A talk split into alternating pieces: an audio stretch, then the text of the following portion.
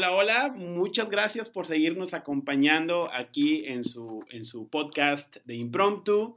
El día de hoy es muy especial porque es la primera em, entrevista, la primera charla que tendremos con una persona que vive más allá de las fronteras de nuestro país.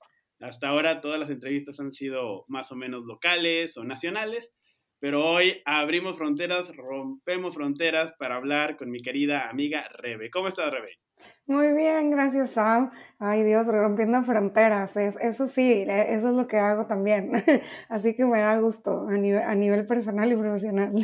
Perfecto, y ahorita nos vas a contar más sobre, sobre eso, Rebe. Pero antes que nada, este, quisiera nada más, eh, si nos puedes platicar, por favor, ¿dónde, ¿desde dónde te estás conectando hoy, Rebe? Estoy ubicada en la ciudad de Ginebra, Suiza, en medio de Europa. Muy bien, muy bien. Ginebra, Suiza, eh, Suiza para, nuestros eh, escuchas, es un país que históricamente se ha mantenido muy, muy neutral en muchísimos temas y es un lugar donde muchas eh, de las organizaciones eh, en el mundo han buscado sentar, sentar sus bases o sus centros de oficinas, operaciones, por, por esta misma razón. Entonces, ahorita, antes de llegar a movernos en dónde, en dónde trabajas, Rebe, y en dónde este, estás actualmente, por qué estás actualmente allá viviendo en, en Ginebra, te voy a preguntar algo, Rebe. Dale. ¿Dónde, dónde naciste? Qué buena pregunta. En Chetumal, Quintana Roo. Ah, este, mi familia, de hecho, bueno, mi, mi, papá es de Mapastepec, Chiapas, y mi mamá es de Guaymas, Sonora. Y eh, mi mamá en un momento dado trabajó, se fue a trabajar saliendo, pero estudió en, en, Tijuana, mi mamá estudió en la Autónoma de Baja California, y saliendo de, su carrera se fue a trabajar a Quintana Roo, le dieron un puesto de de coordinador técnico de la carrera de turismo en, el tecnológico de Chetumal. Y se fue para allá y mi papá estaba trabajando en una, es ingeniero civil y estaba trabajando en uno de los caminos, creo que es eh, Chetumal, Belice o, creo que es una de las carreteras, no me acuerdo exactamente cuál trabajo, pero bueno, allá se conocieron, pero yo realmente no viví mucho tiempo en Chetumal, nada más como dos años de mi vida. Así que me crié en Ensenada, Baja California, del otro lado de la frontera, de frontera a frontera. Sí. Muy bien, muy bien. Entonces, naces en Chetumal, pero a los dos años, a los dos años te vas ¿Directo a Ensenada o hubo alguna ciudad intermedia? Directo a Ensenada, nos llegamos a Ensenada este, por oportunidades laborales y por eh, temas de salud de mi hermana, que de hecho luego se le quitaron, pero él salió con un, nació con un soplo en el corazón mi hermana y en la época, estoy hablando de 1984-85, cuando nació mi hermana, no había eh, operaciones de corazón abierto de recién nacidos, entonces aprovechando que teníamos familia en Tijuana y en Ensenada, eh, mis papás se fueron para, para, San Diego para ver si podían operarla. Y al final se cerró el, el soplo. A veces pasa muy común en, pequeños niños, y lo creo que lo sabrás más tú que eres médico, este, que crecen los músculos y el corazón, el soplo se cerró, pero pues al principio sí era como de cuidado, entonces pues nos fuimos ahí directamente. Entonces terminé del otro lado de la frontera, de la frontera sur a la frontera norte.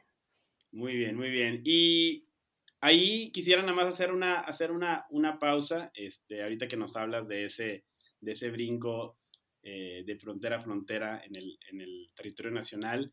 Eh, platícanos un poquito más de, de, tu hermana. Tienes una sola hermana, ¿cierto?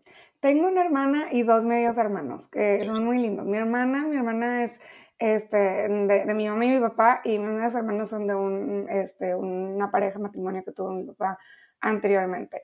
Mi hermana está en, bueno, estaba en Washington, D.C., ahorita con la pandemia están, bueno, está en teletrabajo en su casa en Virginia eh, y, ahí trabaja, está, está, trabajando remotamente. Y mis hermanos están en la Ciudad de México. Entonces estamos todos regados, básicamente. Perfecto, todos regados por el mundo trabajando ¿En temas similares o en temas totalmente distintos? Eh, pues mi hermana estaba en el Banco Interamericano de Desarrollo y era la razón que estaba en Washington, D.C., así que similar, otra organización internacional, pero luego eh, terminó su contrato después de nueve años, de hecho, y ella ya como que quería cambiar un poco de, temas y de, sector. y la invitó a trabajar una colaboradora de ella antes del Banco Interamericano a una empresa que ganó eh, la licitación, de hecho, para hacer las páginas web, ciertas páginas web y las redes sociales del gobierno, el, el, gobierno entrante de Estados Unidos, de la administración entrante de Biden. Entonces mi hermana le toca hacer las páginas en español y ciertas partes de redes sociales de ciertos anuncios, así que ahí tienen un mexicano ahí trabajando en eso, en el gobierno de administración de Biden por la licitación pública que hicieron con la empresa. Y, em, y mis hermanos, em, tengo un hermano que, que, es dueño de su negocio en, en, en, Ciudad de México, es comerciante y el otro es este, transportista. Entonces, este, todos variados, no trabajamos mucho en, en ninguna cosa similar, porque pues ahora Irán está haciendo comunicación y gobierno, entonces no. Muy bien, y ahí quisiera ahora pasarnos un poquito, este, antes de entrar al, al, al tema de, de, del trabajo tuyo, veo por ahí en tu, en tu escritorio que tienes al lado unas ah. plantas tienes, también, y tienes también tu nombre. Ah, sí, tengo, mira, tengo dos cosas. Uno es el que me dieron del título del TEC de Monterrey, este, que hice licenciado en Relaciones Internacionales, y es la plaquita que tenemos. Y tengo otra cosa que dice en inglés, well-behaved women rarely make history. Entonces, esto me lo dijo mi mamá eh, hace mucho y ella creo que tenía razón. Bueno, de hecho, esto me lo dio mi hermana, pero era una frase que decía mucho mi madre, este, que las mujeres que se comportan muy bien raramente hacen historia. Entonces, eh, es, ahí que los tengo ahí al lado de la foto de mi mamá y mi papá, que en paz descansan ambos. Eh, y pues ya nada más para acordarme de lo, lo que decían. Muy bien, muy bien, muy bien. Y así como esa frase, ahorita te voy a, te voy a preguntar por algunas otras frases que te hayan acá y gustado a lo largo de la vida. Pero quisiera hacer una pausa breve ahí con lo del TEC de Monterrey, porque como, como las personas que me escuchan, que nos escuchan saben, yo originalmente soy de, de Monterrey, ahorita estoy viviendo en Monterrey y eh, tú, Rebe, nos has platicado que naciste en, en, en Campeche, Chetumal, Chetumal, Quintana Roo, perdón. De Chetumal y después te fuiste a Ensenada, pero eh, pues Monterrey es, es, una tercera ciudad en tu vida. ¿Nos quieres platicar un poquito más de eso? ¿Cómo llegaste a Monterrey? Sí, claro. Eh, bueno, en, en Ensenada, pues cuando yo crecí era una ciudad que tenía apenas 300 mil habitantes y ahora ya tiene más de medio millón de habitantes. De hecho, apenas rayaba en los 300 mil, entonces relativamente para numerosas, para número de ciudades mexicanas es una ciudad pequeña, ¿no? Pequeña, pequeña, mediana. Y las oportunidades educativas pues son limitadas y en aquella época, eh, estoy hablando que yo me gradué en 2002 de la, de la preparatoria, y en, la, en 2002 todavía no existía la carrera de Relaciones Internacionales en Ensenada, en la Autónoma Baja California, ni ninguna de las universidades privadas, que, que hay varias, pero no tantas. Y en Tijuana eh, no estaba, está un poco más enfocada como a negocios. Y yo quería un poco más el tema de diplomacia, política exterior, política nacional inclusive. Entonces, eh, pues bueno, al, final de la carrera mm, decidí mm, literal meter mi solicitud a, a varias de las universidades, tanto privadas como públicas, que tienen mucho reconocimiento en relaciones internacionales en esas áreas. Eh, Colegio de México, la, la UDLA, eh, el ITAM, de hecho, el ITAM, de hecho no me dejaron, mi mamá no me dejó que porque yo tenía, era muy joven para ir a Ciudad de México sola. Y ya sabes, las mamás norteñas que son súper, súper mamás gallinas, y, yo quería, yo moría por irme al ITAM, de hecho. Pero bueno, este, en el TEC, eh, cuando metí la solicitud, había de hecho un convenio entre mi preparatoria y yo en la preparatoria tenía beca, yo toda la vida que recuerdo he tenido beca, este, en la preparatoria y el TEC de Monterrey con las becas de excelencia, entonces la daban al, al, al, promedio más alto en la preparatoria, en, de toda la preparatoria, la cual no era yo, de hecho era por décimas un colega mío, eh, y nos hablaban, pero eran décimas, o sea, si eran 9. no sé, 81, el otro tenía 9.82, ¿no? Entonces, hablan con él, él se, da mucho en las fronteras, como sabrás, y más en Baja California, que mucho American Citizen, sé, hay gente que es ciudadano de México y Estados Unidos. Era muy común en aquella época que tú podías libremente, ahora las fronteras son un poco más eh, resguardadas, por decirlo diplomáticamente. Eh, pero bueno, en esa época, pues el, el, chico había nacido en Estados Unidos y nos llamó mandar literal nos mandó llamar el, el, director de la preparatoria y todo el mundo, uh, están en problemas. Entonces, entonces sí, bueno. Y dice, bueno, este, eh, vas a, me acuerdo de incluso la escena, queremos saber si tú, eh, hay una oferta para el mejor promedio y ustedes tienen décimas de diferencia y, nos gustaría saber al mejor promedio si tú tienes oportunidad de tener eh, beca de otro lado, porque pues puedes también tener Estados Unidos, no nos imaginamos. Dijo, de hecho yo ya tengo la admisión a Stanford, me dice, entonces no, ni siquiera se molesten, yo no voy a estar en México, este, tengo beca en Stanford, o sea, le dieron muy buena beca y me voy a ir. Entonces, pues el que sigue entonces yo soy como el segundo lugar, indirectamente, pero primero muy suertuda que el otro le dieron beca en Stanford. Y, y, muy querido, este, mi amigo JJ, estudiamos juntos griego, eh, todavía me acuerdo. bueno, etimologías grecolatinas, porque aparte de la bachillerato de, de, ciencias sociales, pero, pero sí, eh, que me ha servido nada más para, pues, para leer letreros cuando fui de misión a trabajar a Lesbos, es lo único que ha servido para eso. Pero bueno, sí, entonces terminé con la beca de excelencia y es por eso que, que puedo estudiar. Y en una época donde pues mi mamá tuvo cáncer, de hecho, este, de hecho falleció de cáncer, y en esa época era muy difícil para mis papás pues pagar alguna otra, otra escuela, entonces si no hubiera sido por la beca de excelencia del TEC, y el apoyo de mis tíos, el hermano de mi mamá, fundamental, los, la hermana de mi mamá también, todos, todos mis tíos, este, mmm, toda mi familia realmente hizo como ahí como eh, cooperacha para que Rebeca fuera a estudiar un poco y luego Irene, ¿verdad? Pero, este, pero sí, realmente ahí fue un poco también el manejo de, de ahorros de mi madre y, y, sus inversiones y todo, que le puso todo en educación antes de fallecer, así que pues terminé en el TEC de Monterrey estudiando con con la élite, no solamente económica, pero intelectual del norte de México, lo cual es muy evidente cuando estás y eres tú un niño pobre de ciudad pequeña, porque realmente empiezas a ver de, oh, wow, eh, creo que soy pobre, porque quizá en tu ciudad pequeña no te das cuenta, pero en ciudades como Monterrey, Ciudad de México, Guadalajara, creo que ahí la, la disparidad es, es, bastante notoria, específicamente en oportunidades educativas. Entonces, bueno, muy agradecida con el, con el tecnológico, por eso. Muy bien, muy bien. Entonces, así fue como, como, como llegaste, llegaste a estudiar al, al TEC de Monterrey.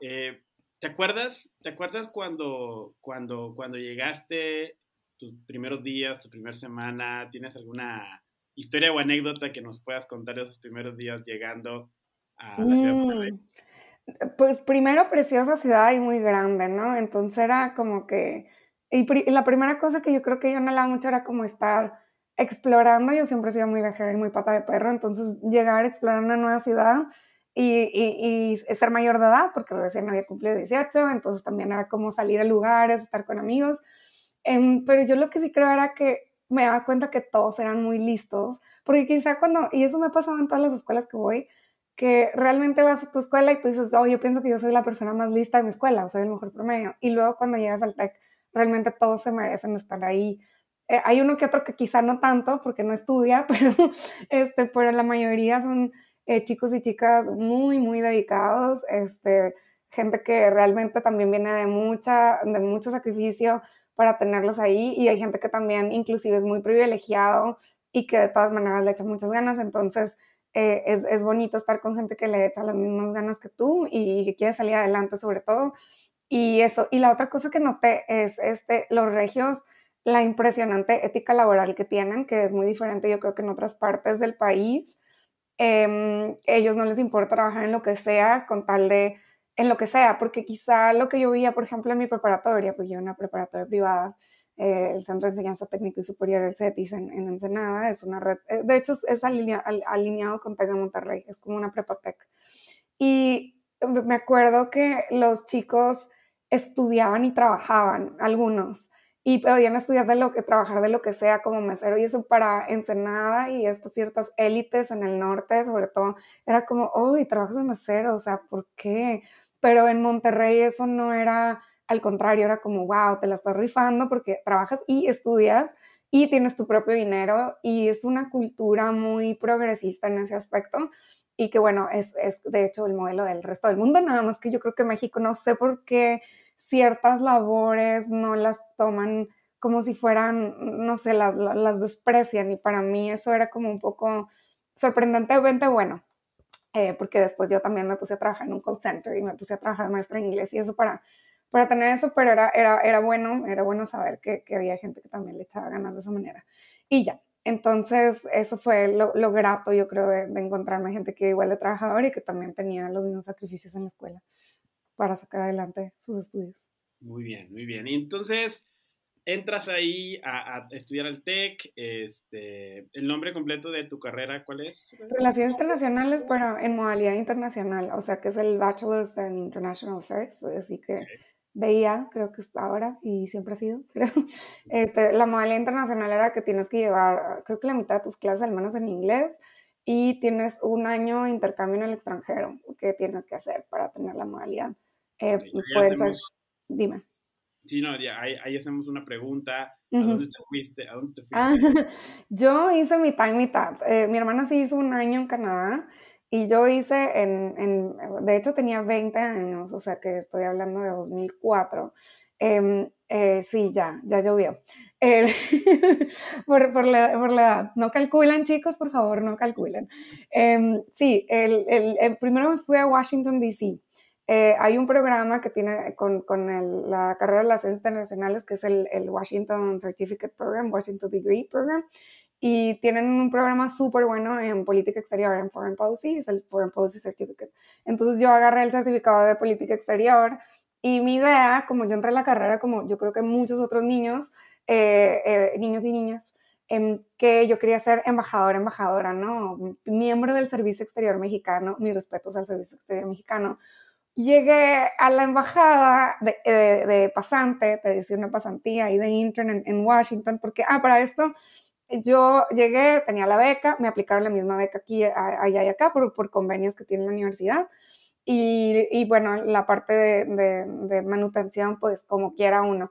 Entonces, lo que, lo que hice fue que eh, escribí a la embajada, yo muy chucha, así de, oigan, quiero hacer una pasantía. Entonces vi, la, vi el directorio y vi todos los puestos y eran, no sé, asuntos políticos, asuntos económicos, asuntos culturales, ¿sabes? Estaba un directorio normal de embajada y decía sus asuntos especiales. Y dije, ay, pues yo soy bastante especial, así que voy a, voy a escribirles a ver si me pueden dar una pasantía especial. Entonces escribo y les digo, ay, pues miren, estoy buscando una pasantía, soy de México, acabo de llegar y quiero ver, pues, cómo es el, quiero, quiero ver cómo puedo ayudar. Y luego me contesta el director, que ahora es embajador de su parte del servicio exterior, el director en esa época la cabeza de asuntos especiales, me dice, bueno, asuntos especiales vemos temas de, eh, violaciones de derechos humanos, narcotráfico, tráfico de armas, tráfico de personas, y yo, ah, wow. y yo, ok. y me dice, pero sí, esa es la parte bilateral de México-Estados Unidos. Pero sí, de hecho estamos buscando bastantes pasantes porque tenemos un proyecto, así que vente. Entonces yo llegué y llegué escribiendo casi así de, oigan, y de por sí ustedes no conocen los lugares de donde vivir y ya me mandaron inclusive lugares para housing. Al final terminé en la universidad porque al principio ni tenía casa, nada, era un desastre. Y bueno, ya eh, terminé trabajando en la sección de asuntos especiales a los 20 años, era menor de edad en Estados Unidos, súper difícil, porque yo llevas dos años de mayor de edad en, en México, pero muy bonito. Lo único que yo sí creo, y eso fue el tema, era que veía mucho eh, la, eh, yo, la relación México-Estados Unidos, ¿no? Y también la gente de la embajada que era muy político.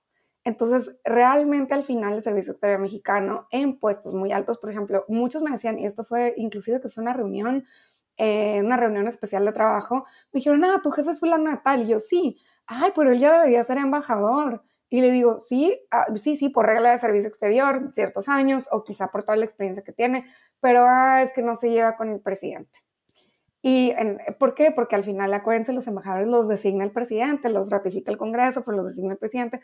Entonces dice, no, entonces ahí es cuando dije, ah, wow, o sea, mi jefe, que es una eminencia reconocida en estos temas, que es un miembro reconocido inclusive por el gobierno de los Estados Unidos, porque el que me decía en la, en la reunión era una contraparte de Estados Unidos, de hecho y que es reconocido por los el gobierno extranjero, que es súper bueno técnicamente, que no pueda llegar a ese puesto porque pues se peleó con el presidente o no es su amigo o etcétera. Entonces, eso a mí me desmotivó mucho para ser parte del servicio exterior, porque yo quizá inocentemente, o aún lo creo de hecho, que creo mucho en la meritocracia y creo que la, la, gente que trabaja en las organizaciones debe tener el, el perfil y las habilidades que son requeridas para el puesto.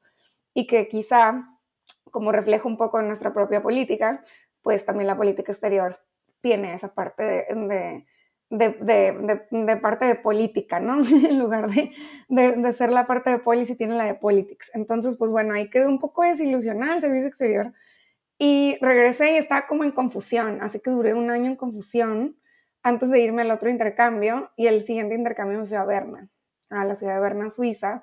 Pues yo estudiaba alemán, por cierto, este, en, en la universidad, que era parte de, ah, porque aparte tienes que estudiar en idiomas y eres parte de la otro idioma, y estudié alemán desde la preparatoria. ¿Por qué? Porque me gustaba, me gustaba Rammstein y entonces estudié alemán, no, no me pregunté. Este, y entonces me gustaba mucho y me gusta mucho en muchas cosas el, el rock industrial y es que ya sabes. Entonces, bueno, en, en, en, Rammstein encontré mi alemán y el alemán me encontró a mí, pero el alemán no me encontró en la carrera porque para relaciones internacionales es preferencial el francés o el inglés, ¿no? Entonces, eh, mi mamá, que hablaba bien francés en su época, me, me, decía, me decía, y ahora me arrepiento, de hecho, porque yo vivo en ciudad de habla francesa por los últimos, no, ahora hablo un poco mejor, pero bueno, en esa época pues era alemán y, y el TEC tenía ciertos convenios de intercambio con Alemania, pero no eran para relaciones internacionales, era para ingenieros, eh, que pues la mayoría de los convenios de ingeniería son para Alemania y son súper buenos ingenieros, ¿no? Entonces me decían, bueno, pues es que Alemania pues lo único que es como medio de diplomacia, así pues de Suiza, ¿no? Y yo así, sí, pues voy a Berna, yo, ah, ok, entonces llego a Berna yo con mi eh, nivel B2 de, alemán, según yo, y llegando a las clases, o todavía en las clases, porque hablan Hochdeutsch y, y luego este, inglés, muchas clases, pero en la calle no entendían nada, absolutamente nada. Entonces yo, yo decía, es que, ¿por qué me, qué me están diciendo? Y luego un amigo alemán que tenía en la escuela me dice, no, es que yo tampoco les entiendo. yo, pero por todo es alemán. me dice, ah, es que ellos no hablan alemán, hablan dialecto, es dialecto alemán suizo. Me dice, entonces por eso no les entiendes. Y si te fijas, está mezclado con francés, cierto. El Dankeschön es merci vielmals, por ejemplo. Entonces, merci como francés, vielmals como alemán. Y hay muchas cosas que es el Schweizerdeutsch que eh, uno empieza a agarrar en la calle, pero que mm, aún así no, no, no, entiende. Entonces, bueno, este, en la escuela bien, en la calle no tanto, pero al menos con inglés nos defendimos y ya de ahí ya me regresé. Y ahí fue que en el Inter, que tenía el break entre entrar a clases al TEC y que había salido, bueno, antes de entrar, de hecho, a Berna, estuve en Ginebra haciendo mi primer internship en Naciones Unidas en 2006. Yo también fui pasante de Naciones Unidas, no pagado en alguna agencia, porque algunas agencias son pagadas, otras no. En una de las que no son pagadas, pero ahí fue cuando, yo no sé, yo creo que yo brillé o descubrí mi carrera y dije, wow, yo quiero trabajar en una organización así un día. y, y, ahí fue, ahí dije, ok, voy a volver y quién sabe qué tengo que hacer, pero algún día volveré. Y, y luego volví, 10 años después. Ah, entonces, tu, tu, tu experiencia internacional empezó un tiempo en Washington, después fue en Berna. Sí, de estudiante, pasante. Después regresas a México. Intercambio. Aprovecho mis intercambios, básicamente. Yo, y me iba de intercambio y en lo que hacía, yo hacía pasantías en donde podía. Y también trabajaba en un bar. En, en Berna me metió una amiga a trabajar en un bar para, para servir cócteles en verano. De nuevo, yo tenía que buscar dinero. y, y, cuando regresas a México de Berna, Rebe, eh, ¿todavía te faltaba que un año? O sí, me faltaba un año para terminar. Y entonces el último año eh, me dediqué como un poco para ver si podía, ¿cómo puedo decir esto? Por ahí, buscar oportunidades laborales, pero también si podía hacer un posgrado. Entonces hice como el, el, como el Advanced Program o el, el que juntas EGAP con, con el TEC. Entonces tenía que tomar ciertas materias que eran bases para, para estudiar en la Escuela de Gobierno de Administración Pública del TEC. Y entonces, pues bueno, hice un, casi un semestre extra, la mayoría se graduó de 4.5, yo hice 5 años, eh, pues son carreras, no carreritas, entonces hice más materias y cosas para, para complementar. Y de hecho me graduó y luego, luego entró a, la maestría. Eh, justo, justo lo que te quería preguntar. ¿Hiciste hiciste una maestría terminando, terminando la carrera. ¿En qué fue tu maestría y dónde? La, la maestría fue en el, en, el, TEC también, la primera maestría, tengo dos. la primera maestría fue en el TEC, en, en uh, bueno, básicamente en políticas públicas y administración pública. Es análisis, análisis de políticas públicas la carrera. Y bueno, un poco más enfocado a eso, eh, también administración pública. Es una combinación en esa época, en 2008 la hice y eh, muchas de las materias que había tomado de avanzada me las aceptaron. Entonces, en lugar de terminar en dos años, que normalmente lo terminé en uno, y también porque hice el verano intensivo. El, el, el, EGAP tiene programas con ciertas universidades dependiendo del programa del año y cómo esté, y en ese lo hice en Harvard Kennedy, en, la Escuela de Gobierno de la Universidad de Harvard, tenían un programa especial para pasar una materia, una de las optativas. Entonces me aventé literal un, la optativa, las optativas en verano y las dos, mm, los dos años que me faltaban y metía materias extras inclusive para poder terminar antes y ponerme a chambear. Así que, que sí, este, hice, hice el máster. Mientras también estaba trabajando en el Fórum Universal de las Culturas cuando fue en Monterrey en 2007, cuando nos graduamos. Si aquellos que se acuerdan en Monterrey, ahí trabajé en el, con el equipo de información, fue muy padre, fue mi primer trabajo eh, eh, fuera y fue en el gobierno del estado. Mi primer trabajo, no pasantía, y el equipo divino, todavía seguimos siendo bastante amigos, a veces nos traíamos en fotos y recordar es volver a vivir, así que muy padre con, con, con el, el, equipo del gobierno del estado y, y con toda la gente del foro. Y ya, pues en eso estaba haciendo, luego hice la maestría y... Luego, y luego, a ver, ¿terminas la primera maestría? Ajá. No, antes de terminar, yo ya tenía trabajo. Y bueno, ¿y tienes el trabajo del Fórum de las Culturas o fue otro? No, fue el, el Fórum fue antes, perdón, ahí fue un pequeño, eh, fue, fue casi el mismo tiempo, porque estaba terminando materias, que está, yo, yo terminé en 2000, en mayo de 2007 la carrera, y ya me acordé, hice un año y medio, no un año, porque eso, el año, el, el, año este que estaba en Forum, llevaba una que otra materia, pero no la llevé full time, estaba como dos, tres materias y ya. El full time me lo aventé en 2008 porque si no está medio imposible y ahí fue cuando me puse a trabajar, o sea, te digo, de trabajar de lleno en, la tesis, de hecho, el último, la última parte, eh, mi tesis, tengo que confesar, y, lo saben muy bien, por, supuesto que mis asesores de tesis eh, de, la maestría, que no tenía tiempo porque estaba haciendo eh, otro trabajo con un amigo en otra empresa en Ciudad de México, mientras estaba haciendo mi estudio de tesis con Sol en su época, con la Secretaría de Desarrollo Social de la época. Y, y, entonces terminé mi tesis como en tres meses y mi equipo, o sea, mi, mi asesor de tesis me dijo, si tu tesis le hubieras dado más tiempo, te hubiéramos dado excelencia de tesis, pero sabemos que le hiciste bien rápido y está muy bien hecha, pero no te vamos a dar eso porque le hiciste bien rápido. Y yo, es que, este, sí, tenía, hice una, este, era una evaluación al programa Oportunidades en, en la época y ahí como me empiezo a conectar mucho con los estudios de Banco Mundial, porque Banco Mundial, eh, como todos los programas de transferencias, condicionadas de efectivo, pues es una de las eh, organizaciones que tienen más estudios de transferencias condicionadas de efectivo o Conditional Cash Transfer Programs. Entonces, cuando hice mucho, mucha investigación, pues me metí de lleno y ahí fue cuando vi una vacante en el Banco Mundial que era de comunicación e información pública. Entonces yo dije, bueno, pues yo he hecho información pública y hice un poco de comunicación ahí con el foro y, este, y también estuve trabajando en comunicación con el TEC un rato. Entonces dije, bueno, pues voy a, voy a aplicar y, la veo en, en línea. Yo, yo, siempre he buscado vacantes en línea. Y ya, este, pues ahí entré a Banco Mundial. Eh, y hablando de vacantes en línea, pues después de estar en Banco Mundial, yo entré en, en, en 2008 Banco Mundial, justamente en noviembre, cuando estaba ya terminando la tesis. Bueno, medio terminando, medio lo otro, como te digo, lo hice en tres meses, entonces ya y de ahí pues eh, sigo, sigo un rato hasta que da un poco la crisis ahí por esas oportunidades por internacionalistas, pero porque ya tenía un poco de trabajo y me llegaban muchos vacantes.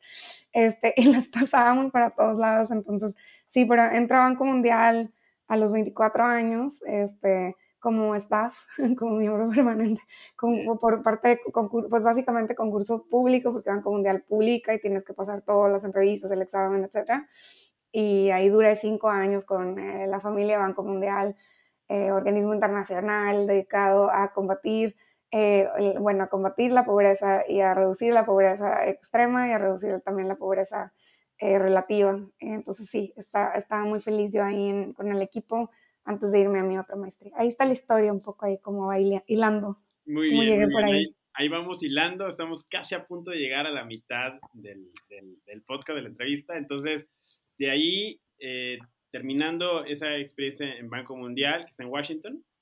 No, yo hice en Ciudad de México, en la, ah. en la oficina de, de, Ciudad de México. Sí, sí, sí. Ahí estaba, y ahí me quedé.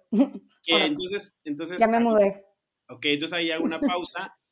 me acuerdo mucho una vez que fuimos a tomarnos un café, tú y en Monterrey.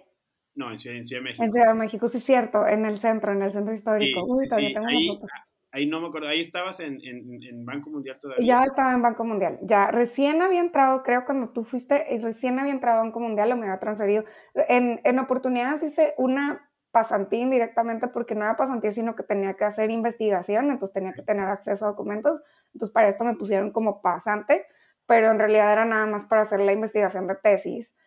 Eh, no estaba trabajando para el programa, era nada más para tener acceso a toda la documentación, poder hacer las entrevistas con todo el equipo de, de, oportunidades.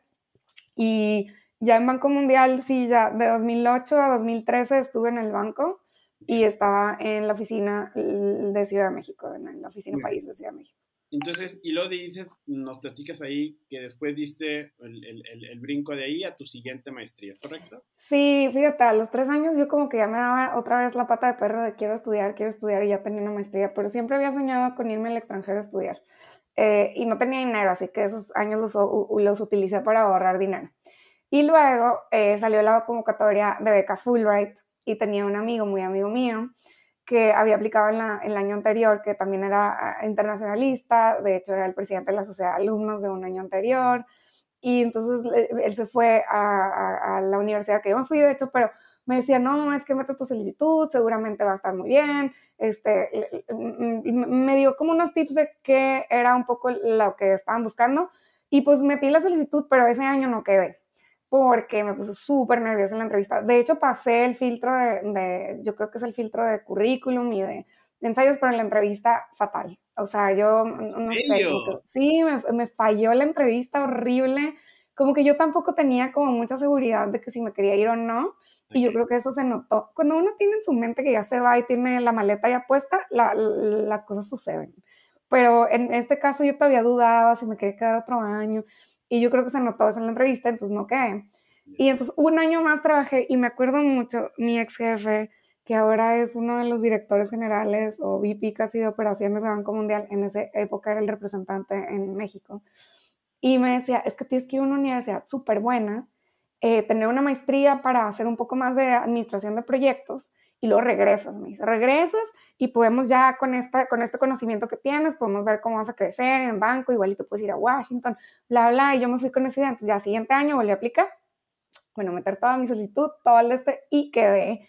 Y en las entrevistas, aunque me tocaban súper duras las entrevistas, me acuerdo que me tocó ay, ahora es el director del Woodrow Wilson, gente del ITAM, un montón de gente, y yo, ¿y por qué no por esto? Porque necesitamos irnos, bla, bla, y yo siempre estuve con el tema de políticas de tecnologías de información, y eso era lo que quería hacer, y eso es lo que hago ahora en, en, en administración de gestión de proyectos de, de, políticas de tecnología de información aplicados a asuntos humanitarios, pero en esa época quería hacerlo con eh, temas de desarrollo social, como era el banco, y bueno, pues ahí, ahí es como termino en Fulbright y Fulbright eh, de la primera convocatoria, la convocatoria abierta, ellos te ayudan a meter las solicitudes a las universidades. Si eres convocatoria, eh, la convocatoria que es libre, tú ya tienes que hacer tu propia gestión y luego te dan la beca, pero antes era, ellos te ayudan. Y entonces me ayudaron a meter solicitud a cuatro, no, tres universidades. Yo no quería más que irme o a Washington para estar con mi hermana, porque mi hermana ya está en Washington desde esa época, o, el Kennedy, porque ya sabía, conocía un poco este, a, la escuela de gobierno. Y si no, pues me decían, es que tienes que meter un, cuarto. Es que le digo, yo quiero Kennedy o Washington. Y me decían, no, es que tienes que meter tres o cuatro. Y le digo, bueno, pues igual y Nueva York, Columbia. Pues ahí terminé, que, más bien, eh, Kennedy me, me, puso en waitlist, pero en waitlist número 50 mil. Entonces, obviamente, pues uno, nunca nadie rechaza a Kennedy, a menos por ser extraordinario. Entonces me iba a quedar y la otra es que eh, Washington me aceptó, pero no me dio beca, y Columbia me aceptó y me dio beca. Entonces, pues no era muy difícil decir, bueno, Nueva York, dinero y aceptación de Ivy League, pues me voy. Entonces terminé en Columbia, en la maestría de Administración Pública. De, bueno, sí, es Administración Pública de Columbia, pero la especialidad que hizo fue como gestión de tecnologías.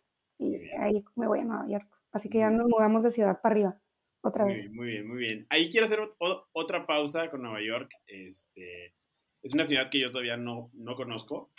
Este... Sam, tienes que ir, es hermosa, es loca. a veces que estaba en Estados Unidos, he andado cerca, pero no, no, no he llegado a, allá a Es hermosa y fea. Tengo que decir, es fea. Y eso justo es lo que te quiero preguntar. O sea, tú que viviste ahí en Nueva York, este, como una mujer joven latina, profesionista, ¿qué ¿qué nos puedes platicar, qué nos puedes contar sobre tu experiencia de ese tiempo viviendo en Nueva York? ¿En qué año estamos hablando ahí, Rebe? Estamos hablando de 2013. Ok. ¿Cómo fue eh, vivir en Nueva York en, en, en, esa época? ¿Qué fue lo bueno? ¿Qué fue lo no tan chido? y eso me acuerdo de lo no tan chido ahorita. Lo bueno, es una ciudad única. La energía, o sea, la canción de Frank Sinatra, eh, If I Made It Here, I Can Make It Everywhere, eh, es cierta, ¿no? Son, es como el perico, el, el, el, perico donde quieres verde, son los pericos, pero realmente son los, los, los tiburones de cada uno de sus sectores. Entonces son los tiburones de banca, ¿no? Banca privada, de todos los fondos de inversiones. Son los tiburones de modelaje, ¿sabes? O sea, de los tiburones de diseñadores de marcas de lujo, porque pues todos están ahí. Eh, llaman los tiburones porque son sharks, son la gente que se quiere comer el mundo. Eh, eh, en muchas ciudades están, pero en Nueva York se concentran per cápita más grande. Entonces también están los tiburones de Naciones Unidas. Me refiero que toda la parte política de Naciones Unidas está en Nueva York eh, la parte un poco más de gestión está en otras ciudades, incluyendo Ginebra, pero entonces uno ve eh, qué, tal están todas las estrellas en lugar de tiburones, porque no, algunos tiburones de banca sí son tiburones, pero realmente son las estrellas de todos los diferentes sectores, el sector de, mm, de, bienes de lujo, el sector de modelaje, de cine, eh, los artistas, la gente del sector de banca privada y pues diplomáticos también, muchos con la sede central. Ahí, y, fue muy bonito como estar, lo que me encanta y que es lo bonito y la bonita de la experiencia, la diversidad de Nueva York es lo que hace la mentalidad de un neoyorquino. Eh, y, hay una regla para los neoyorquinos, no te puedes llamar neoyorquino si no has vivido 10 años en Nueva York. Eh, entonces uno es como un invitado a Nueva York, aunque ya llevaba yo viviendo dos años. Y es bonito ser esa parte de invitado como diverso, porque como dices tú, soy latina, aunque hay bastantes latinos.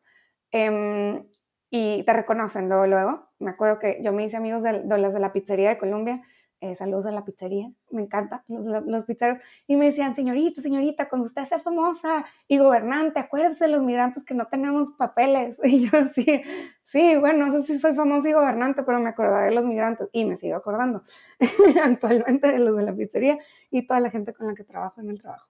Este, pero, pero sí, entonces esa diversidad hace única la ciudad, te hace muy humilde porque no eres el mejor, eh, que está ahí, incluye, pase que, pese que eres probablemente de, los mejores, no eres el mejor y eso te hace aprender mucho.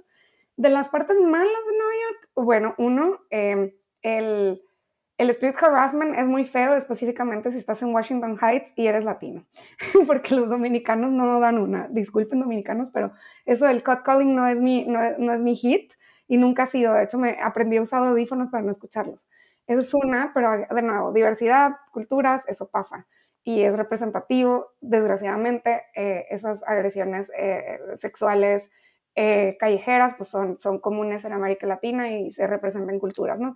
La segunda es que me asaltaron, nunca me han asaltado, viví cinco años en Ciudad de México y al año de estar en Nueva York me asaltaron a mano armada con mi queridísima amiga Debbie, que otra amiga, muy amiga, muy querida, este, nos asaltaron a plena luz del día eh, también. Entonces, eso fue, fue algo muy, muy feo y también como para, para decir que no es una ciudad que es segura en muchos lados. Eh, y es por eso que el NYPD pues hace su trabajo como hace, pero eso sí, eh, cómo procesan ese tipo de casos, excelente, o sea, nos llegó, el NYPD nos llevó a la comisaría, de la comisaría de hecho empezaron a interrogarnos chicos y luego llegaron unas chicas y nos díganos la verdad, las violaron, les hicieron algo, pueden confiar con nosotros, somos mujeres, es como protocolo y nosotros, no, no, estamos bien, no se llevaron pues nuestra cartera, nuestro celular, todo, o sea, el de, este, ya se la saben básicamente. Y, y bueno, este, luego llegaron los detectives a los días de, oigan, tenemos que carear a la persona y bueno, pues eh, vas de nuevo a la delegación y hacen como en las películas, primero llegan los detectives con su gabardinita y luego llegaron a ponerte los letreros como en las películas de con los sospechosos que ya tenían agarrados eh, y para ver si los podías identificar y obviamente no te fuerzan a identificarlos, dices, bueno, si lo recuerdas, la cara de tu agresor, este, pero eso me pareció muy bien como en la justicia neoyorquina, eh, pero sí, eso es de la parte mala, es una ciudad no, eh, uno tiene que cuidarse, uno tiene que saber dónde anda, eh, tiene que saber las zonas eh, y de nuevo es parte del, del, Street Smart de Nueva York, tienes que ser listo para moverte en la ciudad. Una vez que te mueves en Nueva York, te puedes mover en cualquier ciudad del mundo. Eh, pero sí, es, es, es, eso, pero preciosa ciudad y muy diversa y lo que hace rico Nueva York es esa diversidad multicultural y de, de, de, género, de ideas, de propuestas y yo le recomiendo a todo el mundo que vaya una vez en la vida a ver Nueva York, aunque sea, mandamos unas fotos, Sam, cuando vayas. Muy bien, muy bien, Rebe. Nos quedan 15 minutos y, te, y te, quiero preguntar, este, así rápido, de, de, Nueva York, si te tocó alguna vez yendo en la calle o en el metro encontrarte alguna persona famosa. Ah, sí, es bien común que ya la, los pierdes, ¿eh? Creo que la primera vez es lo más como wow, como, uh, wow, conocí un famoso. Vi a Alec Baldwin, la primera vez me sorprendió mucho, así como Alec Baldwin era como, wow, es tan famoso. Y ya después, ay, no, pero modelos un montón, este, de las Victoria's Secret Models me tocó ver uno o dos. Em, y ver gente también que son famosos como en política, este, también los ves, pero ya te acostumbras, ya, yo creo que ya no te sorprendes tanto porque es tan humilde como de tú eres nadie y ellos son todo y a veces no. Entonces, como, ay, ahí va otro famoso, sí, otra vez. Este, pero ya no, no, no se inmutan, de hecho tampoco los neoyorquinos, los puedes ver en cafés, Alec Baldwin lo vi en un café, entonces, eh, eh, estás yo al principio pensando, voy o no voy, los neoyorquinos ya aprenden de no ir porque es muy, muy este, descortés ir a interrumpirlos. Este, entonces ya nada más los ves y dices, ah, mira, otro famoso y ya, pero sí, sí me tocó ver. Ok, muy bien, muy bien, muy bien. Y bueno, entonces vamos a hacer un, un, movimiento eh, rápido después de terminar esa maestría, esa segunda maestría en Colombia. Te, ¿Te, fuiste ya directo a Suiza o hubo algún paso intermedio por ahí? Pues no, hubo paso intermedio en, en, dos lugares, uno en Uganda y otro en Jordania. Este, el, el, el, el, de nuevo, yo aprovecho mis veranos y todo que tengo para hacer pasantías, en este caso ya consultoría, porque pues ya era, ya era, ya tenía cinco años de experiencia, entonces ya pasantía pues ya no, no aplica mucho, entonces hice una consultoría justo con una materia de la universidad en Uganda, es la materia de eh, mantenimiento y desarrollo de paz, peace building. Este, teníamos un, un, proyecto que le llaman los capstone projects, que son proyectos que haces durante todo la, el semestre para llevarlos a cabo, implementarlos, eh, los vas diseñando durante todo el semestre y vas trabajando con la organización. Yo estaba con una organización que es eh, GAPS Uganda, que es, es, el, bueno, es una organización que se dedica a la prevención de atrocidades masivas y genocidio entonces, en derechos humanos súper, súper eh, duro. Eh, genocidio es, una, es un tema bastante duro, pero muy común en, históricamente en la región de Grandes Lagos, como se recordaban por Ruanda. Entonces, Uganda, con estas lecciones aprendidas de Ruanda, quería hacer algo similar y trabajé con esta organización muy agradecida. Eh, y era un proyecto de tecnología, ese es mi primer como brinco. Y antes de eso, en, Brincos de Tecnologías, eh, cuando de hecho regreso digo, ay, sí, me encantó este proyecto, quiero hacer un poco más de esto, quiero aprender coding, ya tenía 30 años, y voy a un hackathon, a mi primer hackathon en Nueva York, y me acuerdo mucho que me dicen, oye, este, bueno, está registrado, sí, aquí está tu nombre, vienes de Colombia, así, oye, ¿cuál es tu, cuál, cuál es tu, cuál es tu lenguaje? Y yo así, my language, y yo así, sí, my language, y yo, my language is Spanish, yo hablo Spanish, bueno, hablo Spanglish, y me dicen, no, nos referimos a tu lenguaje de programación para ponerte en un equipo. Y yo, oh, damn an illiterate, no sé programar. ah, bueno, te vamos a poner con los diseñadores porque no sabes programar y pues un hackathon la mayoría de la gente sabe programar. Y yo, ah, wow. Y entonces me ofendí tanto que dije, no, yo voy a aprender a programar. y a los 30 años me metí a mis primeras clases de programación en Colombia y le metí durísimo a programación, estadística y a un montón de cosas de parte analítica de datos y ahí es cuando hago un poco el switch antes de llegar a, Naciones Unidas. Y bueno, este, luego en Jordania hubo otro proyecto que era ya el proyecto final, de hecho es como nuestra tesis, para eh, pero es un proyecto eh, Capstone también, y en ese proyecto fue en Jordania con refugiados eh, para hacer la medición cuantitativa justamente de eh, los mecanismos de defensa ante, en, este caso les habían hecho un recorte de presupuesto de comida, el Programa Mundial de Alimentos, debido a recorte presupuestal general de la organización. Entonces tenían un montón de eh, mecanismos de defensa negativos eh, para poder afrontar esta situación, como por ejemplo dejar de comer, hacer acá a los niños de la escuela para que se fueran a, a pedir dinero. Entonces nosotros tenemos que hacer esa cuantificación de qué tanto había afectado y esto era una pieza de abogacía, es una pieza para, para fundamental para programas de alimentos, fue un, proyecto conjunto de Colombia y, y el programa mundial. Y bueno, ahí termino con refugiados en Jordania, haciendo trabajo de investigación. En realidad duró como seis meses, aunque yo en Jordania estuve en un total como de dos meses eh, entre viaje y viaje, porque íbamos, hacíamos las investigaciones, las encuestas, el trabajo de campo y luego regresamos a la escuela. Entonces, pues ya, eh, eso hice y, de ahí, pues, vi una vacante en Twitter. Eh, eh, haciendo muy honor a todo lo que hacemos en, oportunidades por internacionalistas y la vacante era para Ginebra, para el equipo donde estoy actualmente, te estoy hablando de 2015, así que llevo siete años, así que entré el 1 de junio de 2015 en mi equipo y es innovación del ACNUR, el Alto Comisionado de Naciones Unidas para los Refugiados. Y ahí trabajando con tecnologías, con gestión de proyectos tecnológicos para los refugiados, para cosas de mantenimiento de paz y y bueno, así que era una combinación de todo, se va construyendo hasta que termino acá.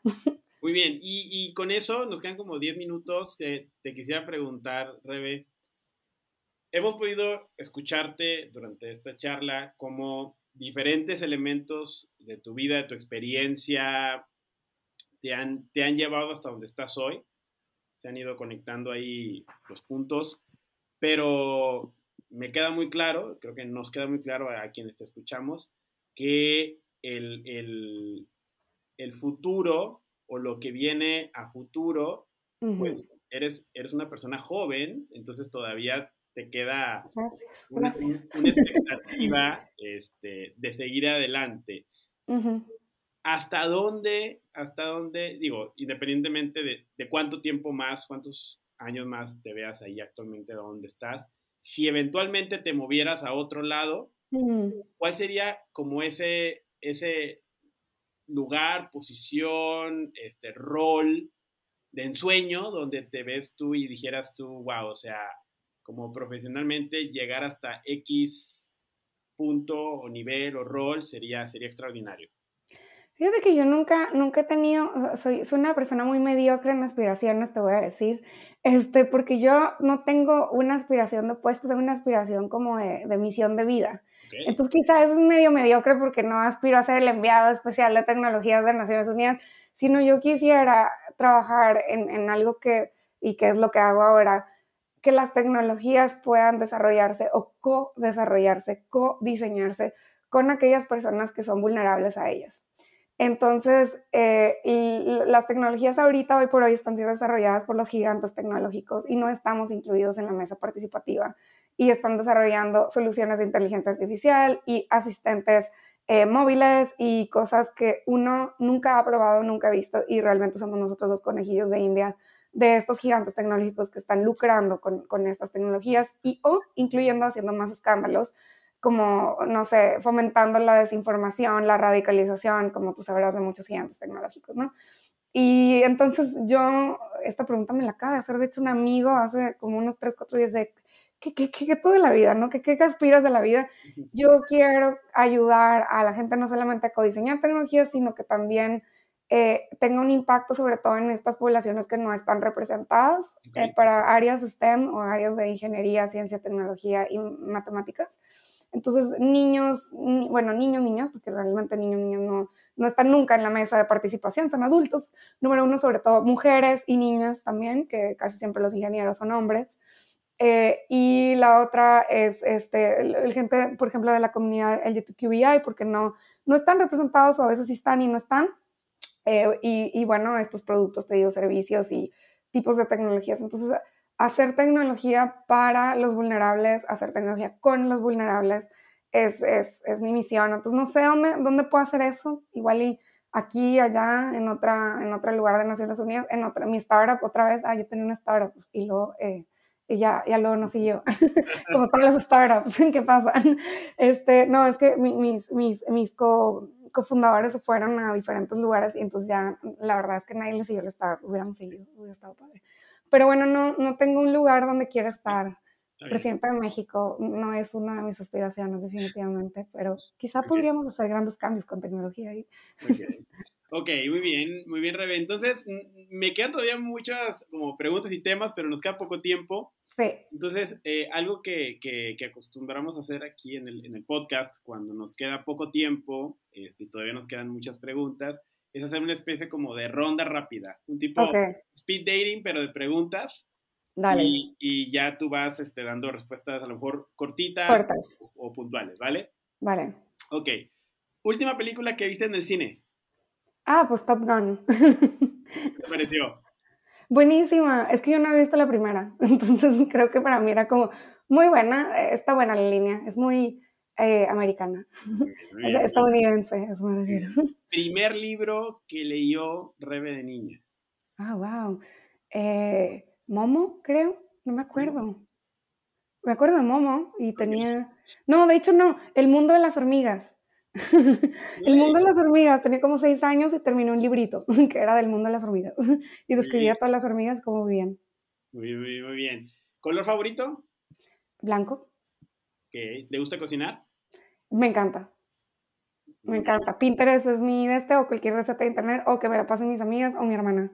Muy bien. Siguiente país que quieres visitar. Ah, interesante. Eh, ¿De trabajo o normal? Visitar. Visitar, visitar, visitar, visitar. Eh, quiero ir a Japón, nunca he ido. Bueno, fui una vez, nada más al aeropuerto. Me salí, comí un sushi y me metí, entonces no, no he ido a Tokio y esos lugares. Entonces me encantaría ir a visitar y a sorprenderme en Japón. Em, y de trabajo, llévame a donde sea, a donde sea, Siria, Sudán del Sur, Yemen, pero eh, Ucrania, de hecho, casi me mandan a la frontera, pero no, no, llegué porque me, me, necesitaban más en la oficina. Pero, pero sí, cualquier, cualquier lugar donde haya más refugiados, yo me voy. Muy bien, muy bien. Eh, estando ahí en, en, Ginebra, te despiertas, empiezas a, a hacer tu día. ¿Hay algún momento del día donde extrañas México? Y si sí, que sí, ¿qué es lo que más extrañas de México? Todos los días me levanto, a veces sí tengo eh, tiempo, a veces hago mi meditación en la noche, si no alcancé en la noche porque me quedé dormida al lado en la mañana, 10 minutos de meditación ya, nada más para despejarme de todos los males del mundo, incluyendo mi trabajo diario, este, porque es depresivo a veces si uno entra con, con mucho, mucha información. Luego me hago un café y me pongo primero a leer las noticias, eh, de, ya sea de las, el resumen de noticias internacionales, y después me pongo a ver Chumel Torres en, en YouTube. Y es ahí cuando extraño México, y no extraño México también. Este, veo YouTube, este, el Pulso de la República lo suben, porque yo lo voy a destiempo, obviamente nunca alcanzo a la hora que es de México, ya, ya estoy bien dormida. Y ahí veo y digo, extraño México, y tan extraño México, todos los días lo veo, porque todos los días quiero saber qué está pasando en México. Y yo sé que igual y pueden, hay, gente que me decía, ah, Chumel, todo misógino, bla, bla, bla, y elitista y lo que sea, pero al menos da una perspectiva, y es una perspectiva corta, que es lo que yo necesito de aquí, que me estoy arreglando para ir a la oficina, porque lo escucho como podcast más que como video de YouTube, mientras me estoy arreglando, cambiando, etcétera. Y, y, ahí es cuando yo extraño mucho México y extraño también México la comida, cuando cuando, y extraño México cada vez que voy a ver mi familia y cada vez que me regreso también lo extraño, porque me regreso y digo, ay, yo no voy a tener esta comida. Este, eh, sí, eh, creo que, no sé si es contraproducente escuchar las noticias de México todos los días porque extrañas tu país más. Y dices, pues, ¿por qué no estoy ahí ayudando? No diría tanto contraproducente, pero sí es importante tener una conexión, un vínculo con, diario. su país diario. Muy bien. Eh, si ahorita abrimos tu, tu, tu playlist, eh, no sé, Spotify o así, ¿qué es lo más escuchado? Ah, wow, ¿Qué, qué, qué, preguntas. Fíjate que lo más escuchado es, voy a, voy a buscar, se llama Postmodern Jukebox Radio. Este, el, el, jukebox, y es una, es jazz, pero son cover, covers de canciones como eh, comerciales, pero hechas jazz. Me gusta mucho el jazz eh, ah, y también tengo en top bossa nova covers, así que también me gustan las son covers, pero en bossa nova y en jazz. Eso es lo que ves y, y bueno, de like songs, la última es este City Bonnie de, de Manskin, que fue el ganador del año pasado de la Eurovisión, así que. Muy bien, muy bien, muy bien. ¿Algún hobby que tengas que te guste hacer cuando llegas a tener algún tiempo libre? Ajá, mis clases de pole dancing, este, cuando llego a tener tiempo libre, puedo ir a clases de stretching, pole dancing, eso me encanta, se me hace, eh, más allá de todo lo, ay, si es considerado sexy o no, a mí me encanta la idea de que tu cuerpo es fuerte y tan fuerte como para levantarte a ti mismo. Igual que el tema de yoga, quizá, pero nosotros sí nos levantamos con, con literal un tubo y es como, este, es, es mm, más bien es como pole acrobatics o, o este, pole aeróbico. eh, y eso es lo que hago en mi tiempo libre. Perfecto. Y última, última pregunta ya para cerrar. ¿Tienes algún mensaje que te gustaría dar piensa que a lo mejor alguna, alguna niña aquí en México, una joven, escuche el podcast y diga, wow, Rebe que está trabajando en Naciones Unidas, está en Suiza, está trabajando con, tecnología. ¿Qué le dices a, alguna niña en México que de repente te escuche tu historia de vida y, y quiera, saber, quiera saber cómo llegar allá? Una, pues que ella pueda más que yo y que algún día me va a sobrepasar, estoy segura, estoy muy segura. Y dos, que nos sentamos en, en, los hombros de gigantes. Este, todo lo que tenemos, todo lo que hemos hecho depende de otros gigantes, de tu familia, de tus amigos, de la gente que te apoyaba a lo largo de, la, de tu carrera, de tus maestros, de, de tus ex jefes. Este, entonces esos gigantes pues les debes tú todo lo que eres, ¿no? Y segunda, que, eh, y eso es una frase que tiene una, eh, una colega de Naciones Unidas, eh, que de hecho es, fellow de, de, Harvard, del el Fellowship de Tecnología y Derechos Humanos. Y ella en su Twitter dice, este, tú eres tus, um, your ancestors' wildest dreams, es, tú eres los sueños más salvajes de tus ancestros. O sea, en su mundo, en su vida, se hubieran imaginado que tú, quizá dos, tres generaciones antes, por ejemplo, mi abuela era analfabeta, mi abuela por parte de, mi papá, este, era analfabeta, no habla español, hablaba lengua indígena, este, yo soy parte eh, indígena por ese lado. Eh, me, me, encantaría haber hablado, pero ella empezó a aprender español y es como, este, se comunicaba un poco y cuando estaba aprendiendo español, pues nunca se hubiera imaginado, en sus sueños más salvajes se hubiera imaginado que quizás su nieta hable cuatro o cinco idiomas los mastico, pero más o menos. Entonces, es, es eh, nosotros somos los sueños más salvajes de sus ancestros y, sueña como, como ellos y que quizá nuestras generaciones sean aún más salvajes que lo que hemos hecho nosotros en temas de, de, de, de sueños, ¿no? Muy bien, muy bien, Rebe. Pues muchísimas gracias, muchísimas gracias por esta, por esta charla, por aceptar la invitación, aún sabiendo que no teníamos como unas preguntas preestablecidas y que podíamos irnos por diferentes lados. Muchas gracias por aceptar. Ya eh, te, dejo, te dejo ir a descansar. a dormir. Ya son las diez y media. sí, si no, no voy a alcanzar a leer, porque a veces trato de leer un poquito en la noche y luego ya eh, desconectarme del trabajo para conectarme otra vez. Pero sí, hoy terminé como a las ocho y media y estaba un poco agotada, así que gracias por, gracias por la invitación primero. Y no sé, cualquier cosa, radio escuchas, si tienen cualquier, que saben dónde contactarme a través de Sam, este, con mucho gusto, dudas, preguntas eh, estoy súper abierta para compartir más experiencias de vida, que es lo que enriquece a un ser humano al final. Así es. Muchísimas gracias, Rebe. Un abrazote y estamos en Un beso. Chao, chao.